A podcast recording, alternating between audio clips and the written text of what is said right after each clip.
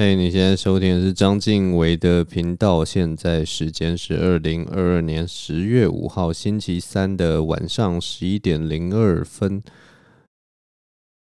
我上一周，呃，有找那个 OK 嘛，来我家录了一集 Podcast。然后我其实上周找他来的时候，其实真的蛮紧张的，因为大家知道吗？我光一个人的 Podcast。就录的这样零零散散、滴滴啦啦的，所以找一个人来，我也不是那种特别嗯很会跟人家聊天的人，因为有些人就是可以光聊天就超级好笑，然后超级好玩的，可是我真的也不是那样子的人，所以不过还好啦，我现在目前自己听起来是哎平铺直述的，还蛮算是还 OK 的一个呃一段。访问，因为 OK 他本身他是一个还蛮健谈的人哦，所以我希望我这上次跟他访问能够让大家能够更了解这个人哦，因为我我我们在访问的中途其实就有聊到说，现在好像大家看作品啊，看什么东西，好像慢慢会呃那个人会会会消失在自己的所有的。作品的的很后面了，大家都没有那个心思，没有那个耐心去去呃了解你这个人。可是其实我一直觉得，对我来讲啦，最大的吸引力永远都是人，你知道吗？很多人的一些创作啊，或什么，我只要看到他的创作，我其实就会想要知道他的思维、他的脑，他到底在想什么，或者他从小到大到底历经了什么，所以他有这样子的想法。其实这对我来讲都是才是最。最呃最有吸引力的一件事情，所以我其实只要借由呃别人的创作啊，或别人的各种作品，我都会对这个人呃有非常大的兴趣。然后，可是我发现好像现代人他会看你的作品，他得到娱乐，哈哈大笑或什么的。然后他对于你这个人，他可能就哎、就还好。我 我没有特别想要了解你，就给我一种这种感觉，我也不知道为什么、对啊，还还蛮妙的一个一件事啦。那总之，我上礼拜找了他来录音。那很多人就因为我上上礼拜有找那个学人跟阿秋来我家玩嘛，有些人就可能会问我说：“诶，为什么你不找阿秋录一集 Podcast？就是他刚好来你家嘛，然后为什么不录一集 Podcast？其实 这件事情其实跟那个。我跟阿秋太熟这件事情是有绝对的关系的，因为我跟 OK 其实不算是很熟的人啊，所以他有很多东西我都很想要再了解，所以我都可以在呃 Podcast 在录的中间就一直想要问他问题。可是面对阿秋，你知道吗？我们两个真的是太熟了，所以根本不会想要找他来录一集 Podcast，因为我对这个人已经太了解，而且他去了那么多节目，然后我。我已经没有东西可以问他了。总之那天那个情况是这样的：那天下午他来我家玩，我们两个坐在那个沙发上，然后看看着那个电视荧幕，然后他打着那个电动。我们那个时候打的电动是一个叫《碧血狂杀二》的一款游戏，中国的翻译好像叫做呃《荒野大镖客二》之类的。然后他们好像昵称他叫大表哥，大表哥二，反正蛮好笑的，我觉得蛮好笑。总之呢，那款游戏就是一个嗯很自由的游戏，因为我怕有些人没有在玩游戏，我讲什么开放世界啊什么，就是这些概念有点太模糊。我们就讲它是一款很自由的游戏，然后你在里面就扮演一个西部牛仔。然后它那个呃西部世界的刻画都非常的巨细靡遗，所以你在那个里面，你可以做很多西部牛仔可以做的事情。你可以随便在酒吧里面，然后开枪射别人啊，或揍别人一顿啊，然后喝酒啊，或什么的。反正，在那个西部世界里面，你就是可以做各式各样的事情。然后那个游戏真的是做到非常的细致，所以。我们后来就发现，例如说，你拿一把散弹枪，然后你如何去去攻击那个里面村民的手或脚，那你那个手或脚在近距离被散弹枪打中的时候，是会整个就烂掉这样。反正就是一件很很很变态的事情。然后阿秋这个时候就玩上瘾了，你知道吗？他就 一直用那个散弹枪去射那个村民的脚，然后就把他们的脚都射烂。阿修在那个当下，他就一直就是在做像那种打篮球，我们会讲人家是什么脚踝终结者 （ankle breaker）。他那个当下就是那个。呃，字面上的意思就是他就是一个 ankle breaker，拿着手里拿着两两管散弹枪，然后在那个 在那个牛仔村子里面乱把村民的脚全部都射烂这样子，然后他就玩得很开心很起劲，啪啪啪，然后他就嘿嘿嘿这边笑，就超级变态这样。然后那个时候我就忽然想到说，哎、好像可以找阿 Q 录一集 podcast。虽然我那个当下还是不知道，嗯、要跟他聊什么话题，所以我就在他那个打那个电动的时候，我就问他说：“哎、欸，阿秋，我们来来来录一集 podcast 好不好？”然后他就边边 边炸烂那个村民的脚踝，然后边跟我说：“哦，好啊，啪啪啪，哈哈哈哈。”然后可是我后来想一想，我们真的没有共同的话题，我就问他说：“那那我们要聊什么？”他说：“我不知道啊，嗯、呃，这是要聊什么呢？”然后我就跟他说：“那不然我们来聊这个游戏好了。”他就说：“啊，可是这个这个《碧血狂杀二》我其实不是很熟，因为我真正喜欢玩的之前很沉迷的游戏是那个什么 GTA、GTA 五之类的。然后这款游戏我今天是第一次玩，所以没有办法聊什么。我只知道我现在是 Ankle Breaker，然后叭叭叭，还要继续这边嘿嘿笑的。”打的那个，所以你就知道那个当下那个场景，就两个人傻傻的看着那个呃电视荧幕，然后电视荧幕就是不断的血腥的画面，然后一个疯狂的牛仔一直把那个村民的脚踝打打烂，然后我们两个人就这样，然后在讨论要不要录 podcast 的事情，那个画面真的是太荒谬，所以我后来就觉得说。啊，算了，我真的也不知道要跟阿秋聊什么，我就跟他说：“哎、我真的找想想不到我们要聊什么，不然等我们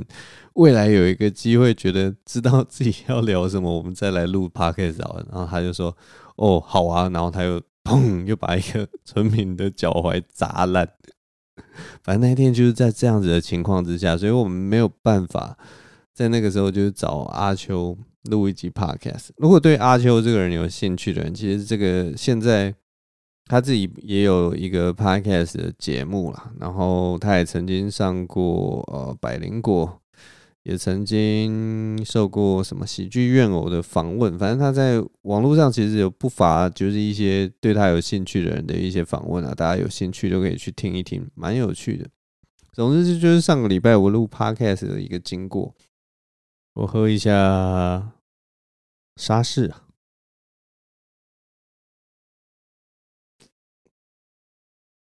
啊，嗯，上礼拜哦，上礼拜我还有去那个，要跟大家讲一个我去冒险的故事，也不算冒险了，就出去玩的一个经过。这一次，但是这一次我出去玩的时候，嗯，看到了蛮多不一样的东西。应该是说以前可能看过，但是现在又看到，我不知道。随着年纪增长，有时候真的是会小题大做。就以前小时候可能觉得什么哦。呃，山很漂亮或什么日出，然后你小时候看的时候真的超级没感觉，你就想日出就是日出嘛，或者是说很多人说什么山里面有雾啊，有有雾气什么，我我不知道，小时候就是很容易觉得这个东西很无聊，然后可是呃年纪越大以后，就会慢慢觉得什么山里面有雾气啊，或者远山美景啊，好像这些东西越来越变得。就越来越能欣赏这些事情，这件事啊，我一直搞不懂为什么小时候这么无聊的事情，到长大变得这么的这么的有趣啊。总之呢，我嗯，这周末的时候去了一趟那个龙潭，桃园龙潭，桃园龙潭，不知道大家知不知道？因为我我住桃园青埔啊，桃园青埔大概就是比较靠近那个桃园的北边的地方，那桃园龙潭就是。最应该最桃园最南边的一个区域啊，所以我今这周这周末的时候就去了龙潭一趟。那我们去龙潭的时候，我就想说，因为我查那个 Google Map 嘛，那我就查了说，从青浦这边到龙潭那边大概只要三四十四十分钟的时间。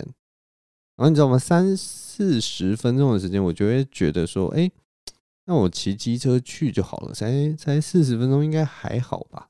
所以就觉得说，嗯，如果可以载着我的女朋友，有没有骑着机车，浪漫的骑在这个桃园的呃，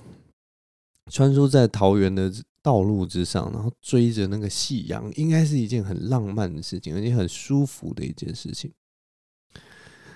结果没有想到。天气热的半死，然后我们晒的半死，然后又又热又不舒服，然后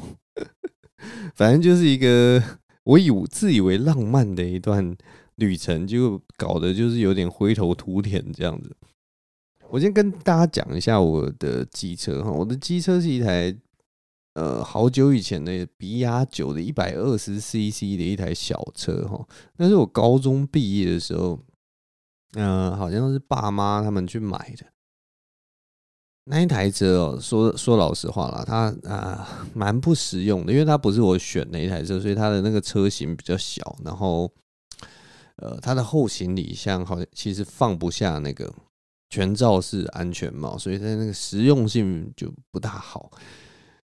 然后呃，CC 数也没有很大，然后那台车我不知道哎、就是可能因为我爸妈他他们本身身材就是也是比较娇小类型，所以他们当初在选的时候，可能就是想说我脚要踏到到地之类的吧，所以他们买买特别大的车，因为很多很大的车那个座位其实是相对比较舒服的，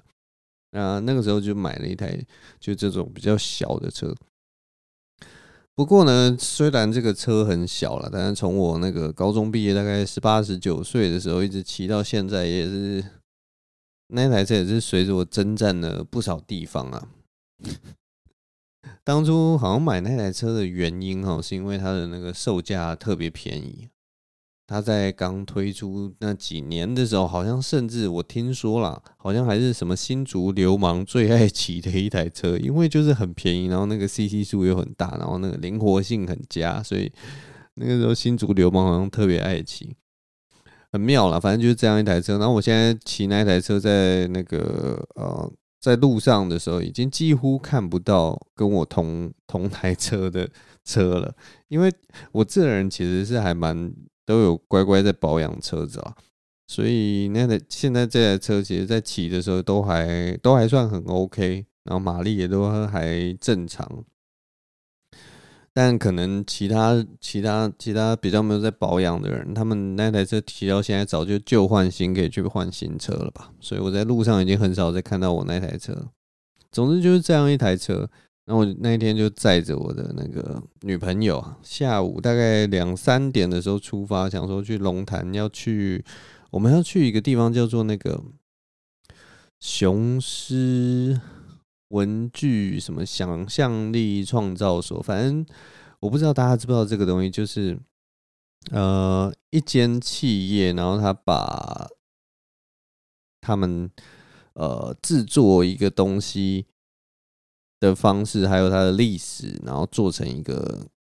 展示场。我第一次知道这个东西，其实是在日本。日本好像我那时候去参观一个什么啊，泡面博物馆吧，就是我忘记是日清还是哪一个哪一家的泡面，然后他们有做一个博物馆。然后我那个时候只是想说，它就是一个国外的景点，然后去参观以后才发现，哇！那个泡面博物馆好好玩呐，它里面好多装置艺术的东西，然后弄得很精致，然后你在里面就是逛，可能一个小时到两个小时的时间，你都觉得呃非常的有趣。然后你不但可以学到东西，然后也可以体验到很多东西。那台湾好像后来我回国之后也发现，哎，好像也有很多这类型的。呃，博物馆，所以其实我也蛮有兴趣。那这次就是找到那个雄狮文具博物馆。那我们从小到大都是用雄狮的文具嘛，所以就想说去看看这个地方到底是怎么样。而且我看大家评价好像都蛮好的，所以就决定去这个龙潭。那我们就骑着我那台很小的车，然后下午下午两三点就就要去龙潭。我骑着骑着，其实我路上最大的一个心得就是。桃园人，你知道吗？一个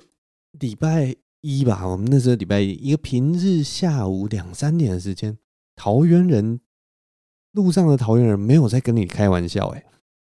他们全部每一台车都给你一种他们在赶时间的感觉，你原本以为，你原本以为在桃园骑车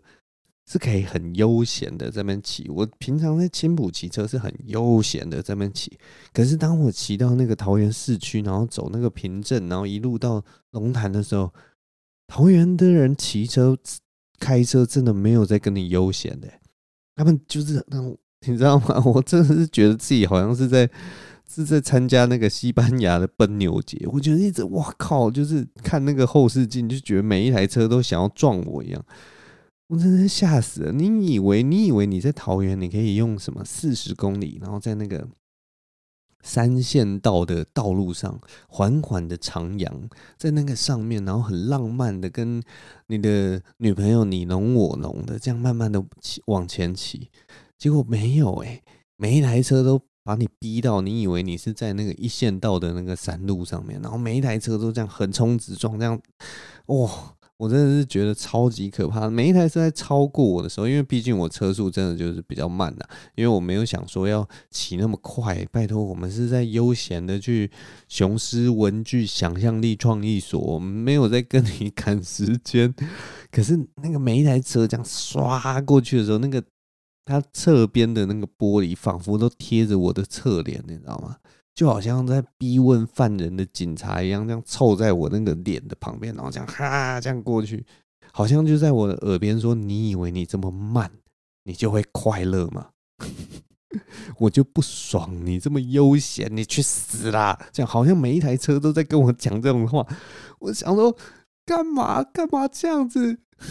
我我就是要慢慢的快乐，你为什么不让我慢慢的快乐？但每一台车都在逼我，真的压力山大，你知道吗？骑去龙潭的路上真的是快要崩溃了。不过还好啦，后来真的是有一段，就是我们后来到那个台三线的地方，哦，那个路又更大，然后哎，好像又更悠闲了，那个路况就好很多，然后那个心情也慢慢就哎觉得哦，好像。好像就就悠闲了起来。我后来发现龙潭这个地方真的是很有趣。龙潭这个地方就是有超级多景点的，它就是好像有好多东西都在那边，然后都是景。它那个地方大概我自己手数得出来，可能就有七八个景点，然后每个地方其实都蛮有特色，而且很很值得去玩。它就是一个很奇怪的地方，就是怎么那么多游乐的地方都在那个地方，所以它。龙潭这个地方基本上，它应该就是一个很悠闲，大家都去那边玩的一个地方。它跟呃其他什么桃园市区，或者是说什么平镇或中坜，完全是不一样的一个地方，蛮有趣的啦。但我我初步的印象是这样，反正我到台山线的时候，感觉就心情就好很多了。但很有趣，就是我继续骑那个台山线之后啊。呃，我遇到了一个岔路，然后它一点一个岔路是左边会继续呃走平坦的道路，然后右边是骑上去就是上一个小山坡。我那个时候骑上那个小山坡的时候，我还以为我走错路了，因为照理来讲，我们要去玩的地方，我们都会在脑袋里面就想说，应该是在平原上面吧。雄狮文具想象力创造所听起来就是一个在。平坦的路面上面的东西，我不应该要往山上走。可是，因为我当初在确认路的时候，我其实就是有看，应该是要走右边。可是右边我真的没有想到，骑上去会是一个类似要上阳明山的那种比较陡峭的一个坡。然后，所以我骑到中间，我就很疑惑，为什么这边会骑到一个坡？好奇怪哦。但没关系，因为我后来就有确认说，我应该没有走错，然后就骑骑骑骑骑，结果骑了大概骑上去大概两三分钟之后，没想到就变平了。一爬完那个坡上去之后，就一望无际，就是一片平原这样子。然后两边就是有一个一个工业区，好像就是呃那种中小企业的那个工厂就出现了。然后不时还会有看到那种有种茶的田。反正就是一个很妙的地方，然后我这个时候才想到，哎呀，对呀，你桃园这一带好像都是这样子的地形，你知道吗？就是像那个，呃，我们常常在那个课本上面看到什么林口台地，是新北市靠近桃园那边有一个林口台地嘛，然后桃园好像也是什么桃园台地的地形，因为我已经好久好久没有看到台地的地形。如果你不知道什么是台地地形，我这边稍微讲一下，台地地形就是海拔一百五十公尺到两百公尺的一个高原呐。嗯，讲高原就觉得有点好笑，反正就是它需要，它它是有点类似那个地形是呈现一个梯形，在那个呃平坦的路面上那种感觉。所以我我爬了那个两三分钟的坡之后，我就上到那个一片平坦的平原，那就是大概就是这样子台地的地形。我真的已经好几年没有。没有呃到台地上面了，所以我当下第一个看到这个情况的时候，我真的是觉得哇，真的好新奇哦！呃，我 好像来到一个异世界，我从来没有来到。然后我后来就有去查，那个地方好像叫做什么铜锣圈台地哦，反正那边就是一个呃类似一个小丘陵区，然后台地区这样子。啊，那个地方真的很妙啦，就是不但有呃种茶的人，然后它还有工业区，那边好像还有那个友达跟宏基的有在那边设厂吧。然后更更诡异的就是，你继续往那个方向骑的话呢，你会到六福村跟小人国。我刚刚不是就讲说龙潭有一大堆就是可以去玩的点的吗？我真的因为我对那个地方完全不了解，所以我第一次发现，哇，这边还有六福村跟小人国，原来这两个就是大家平常会去玩的地方，就在这个，就在这里哦！天哪，太有趣了吧？他们两个靠这么近，是怎样竞争关系吗？我不知不知道哎，很奇怪。但反正我们就到那个台地上面之后，我后来就。再骑了大概也是两三分钟吧，就到了那个什么雄狮文具想象力创造所。我停好车之后，一下机车，你知道吗？发生一件很可怕的事情，就是我的屁股爆痛哎！我的屁股真的爆痛。可是我们明明骑车就可能才骑四十到五十分钟。然后我女朋友也跟我说，她屁股也是爆痛，哈，很生气，哈，又让我屁股爆痛，你到底在搞什么？哼，大概就是我也不知道，可能是我们年纪到了吧，真的，我也不知道为什么到了三十几岁，这个屁股这么容易爆痛。我记得以前我们年轻的时候骑车啊，大概骑一两个小时，其实都都还 OK，然后结果没想到现在骑个。四五十分钟的车就觉得屁股爆痛，我真的不懂，真的是年纪大了那个年纪大了那个什么，新陈代谢变差嘛，所以屁股会容易痛嘛。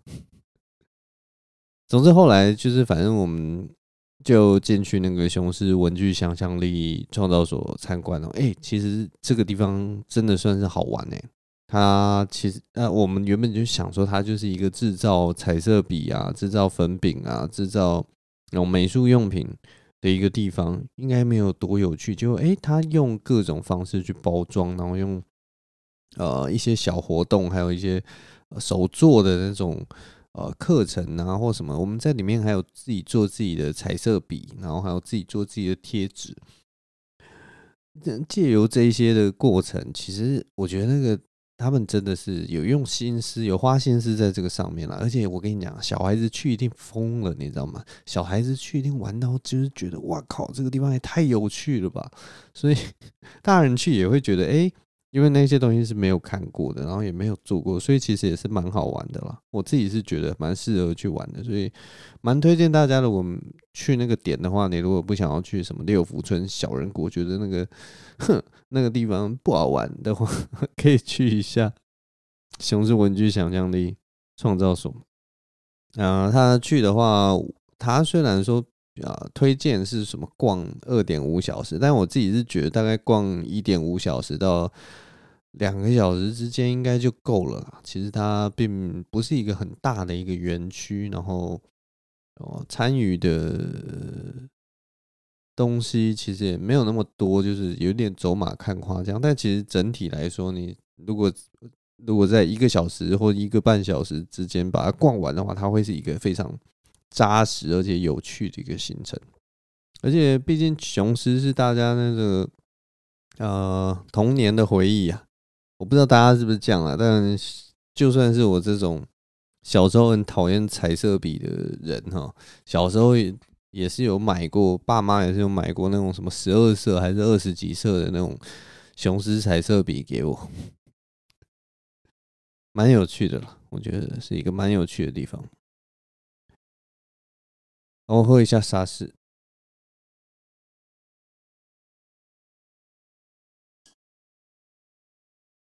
嗯，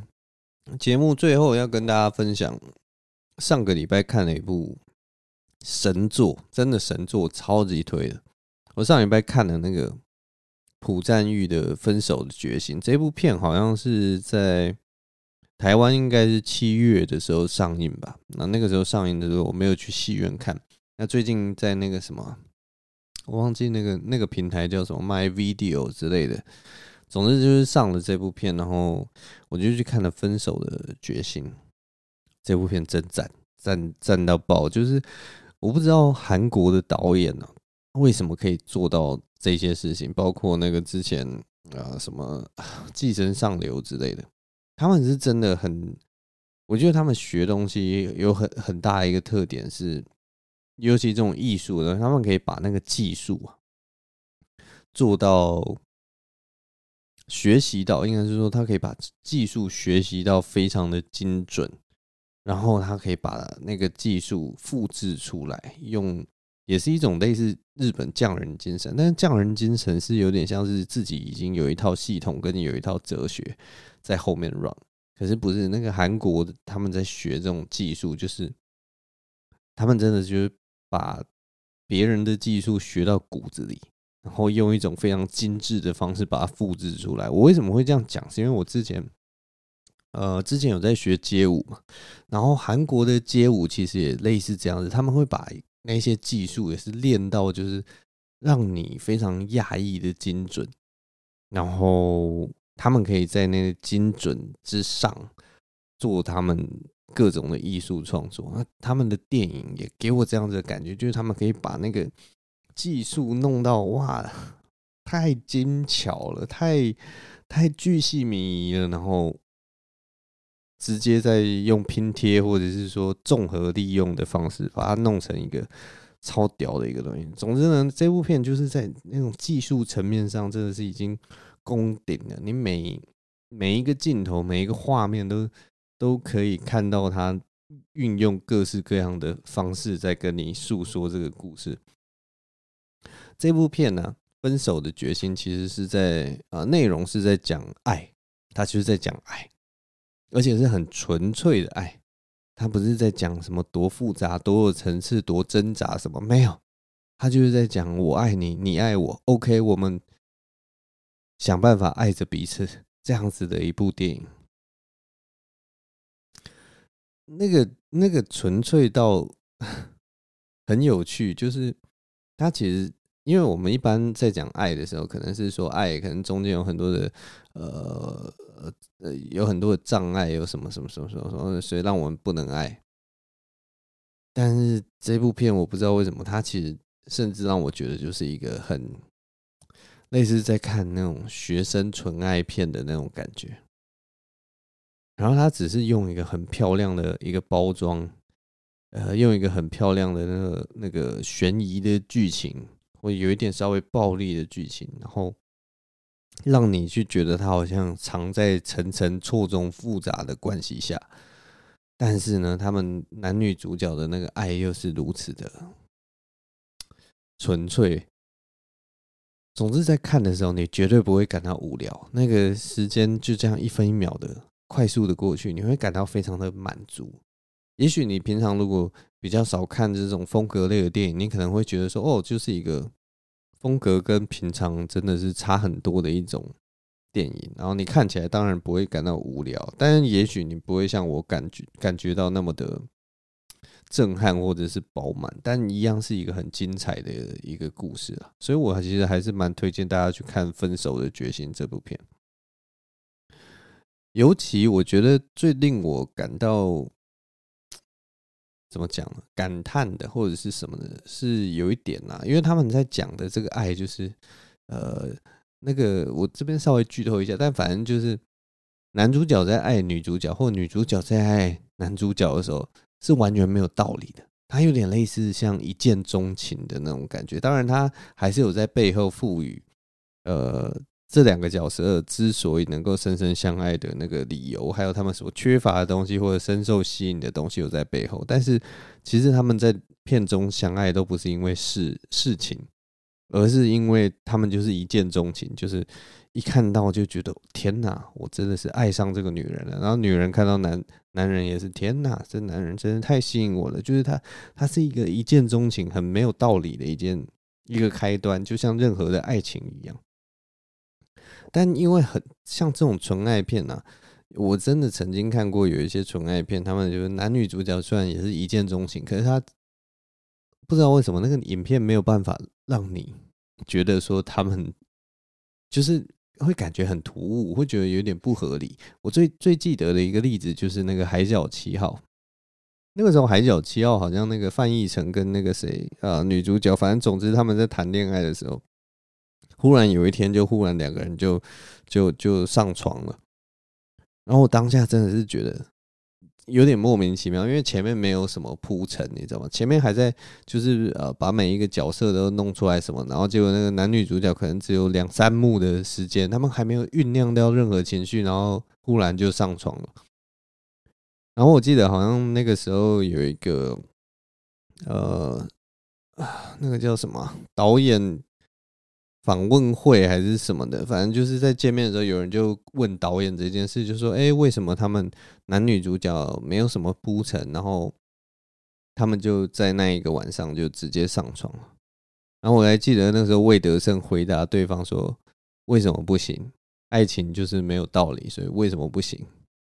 可是你知道吗？我就觉得我那个当家听到这个，我就是觉得说：“对啦，是是可以啦，但是如果你以就是。”说故事的方式的话，你还是要有一个，就是还是要帮观众做好准备，不能让观众看一看，然后就忽然觉得莫名其妙，就哦，他们就这样哦，就上床了，就是，哎，我不知道啦，对，也许也许也是可以，但是我们当下，我当下就是觉得，哎，这边其实如果你再多安排一些什么什么什么，也许可以帮忙。多讲一些话什么的，我也不知道。反正总之那个就是一个，我觉得你讲纯纯的爱，然后可是观众还没有被说服，你就把他们的感情推到爱的层次的，呃，那样的一部片，那分手的决心就不一样，完全不一样。他就是完全有帮你准备好，所以你就是一直会跟着他的那个叙事走。我真的觉得很棒。真的觉得这部片应该就是二零二二年至少是我的 top three 之类的那种前三名的作品，所以推荐给大家了。嗯，也不用担心说什么哦，他技巧，静维说他技巧很多，然后我看不大懂，那个也没有差了，我觉得是没有差的。只是我觉得有一件事情，其实也是我近几年有一个很大的感触了。有很多人，我因为电影电影这种工艺或技术，或者是说什么镜头语言啊，或者说故事的方法，其实近几年我开始渐渐觉得说，如果太强调这些技法或什么的，真正开心或真正看得懂的，其实就是研究电影的那些人。呃，我们走到最后，电影其实要讲求的，虽然有这些技法，有这些这些。专业的东西，但其实讲到最后，其实真正重要的是那个啦，影片最终出来的效果怎么样？因为其实有那些技法，通常是有一个理论，就是说，哦，呃，假设说你这边这样剪，这样剪，或者是说你这样用这样子的，嗯，角度去拍摄这个东西的话，它能够帮助你的故事，它可以，例如说让呃看电影的人感受到。角色的压力，或者感受到角色的焦躁或者是不安，就可以利用很多东西去营造那样子的氛围。但也有的时候在，呃电影工业里面，会因为太讲求这个，但你呈现出来的效果却没有办法有效的传递给观众，我不知道这个东西还蛮吊诡的。假设假设说有一个东西，我跟大家举个例子好了。呃，如果说你的镜头晃动不稳定的话，通常很多导演会利用这个来来象征是那个角色心理感到不安、感到不确定，或者是说他面对一个选择，他不知道该怎么选择。这个时候通常会用那个手持的呃摄影机，然后让镜头就微微晃动，就是来来来营造这样子的氛围。可是，例如说像在现代啦，我们所有看的呃 YouTuber 啊或者什么，全部都是用手持摄影，然后他们其实并不是要营造那样子的氛围，但但是当如果说的呃。观众已经习看习惯了手持摄影之后，它所代代表的意义可能就会就会不一样，你知道吗？就是当观众已经很习惯大家都用手持摄影的时候，你如果在一个很稳定的那个镜头里面，然后中间加上手持摄影，到底还有没有那样子的效果？还是就是它只是一个对一般观众而言，可能就是看过去，然后我不知道哎、其实这个东西我觉得蛮有趣的，就是现代这个语视觉语言什么的效果好像渐渐开始模糊化。不过也许还是还是有有很大的效果。我觉得我看到看到很精密的、很漂亮的效果，也许他没有办法传达给一般观众，但是他那个故事性啊，或者因为他毕竟就是一个杰作，他毕竟就是一个神作，看得懂的人可以看得更爽。看没有那么懂的人，还是可以很享受那个整个过程，还有他的不管是画面啊，或者是演员的演技啊，或者他故事的那个峰回路转啊，最后的惆怅什么的，都都你都可以很深切的感觉到。总之呢，分手的决心，如果要我最后下一个评语，就是像之前大家不是都在吹捧那个什么《电狱叛客》呃，Cyberpunk。二零七七的那一部动画在 Netflix 上面那个动画，大家都说都说那部哇多好多好多棒多棒多惆怅多惆怅。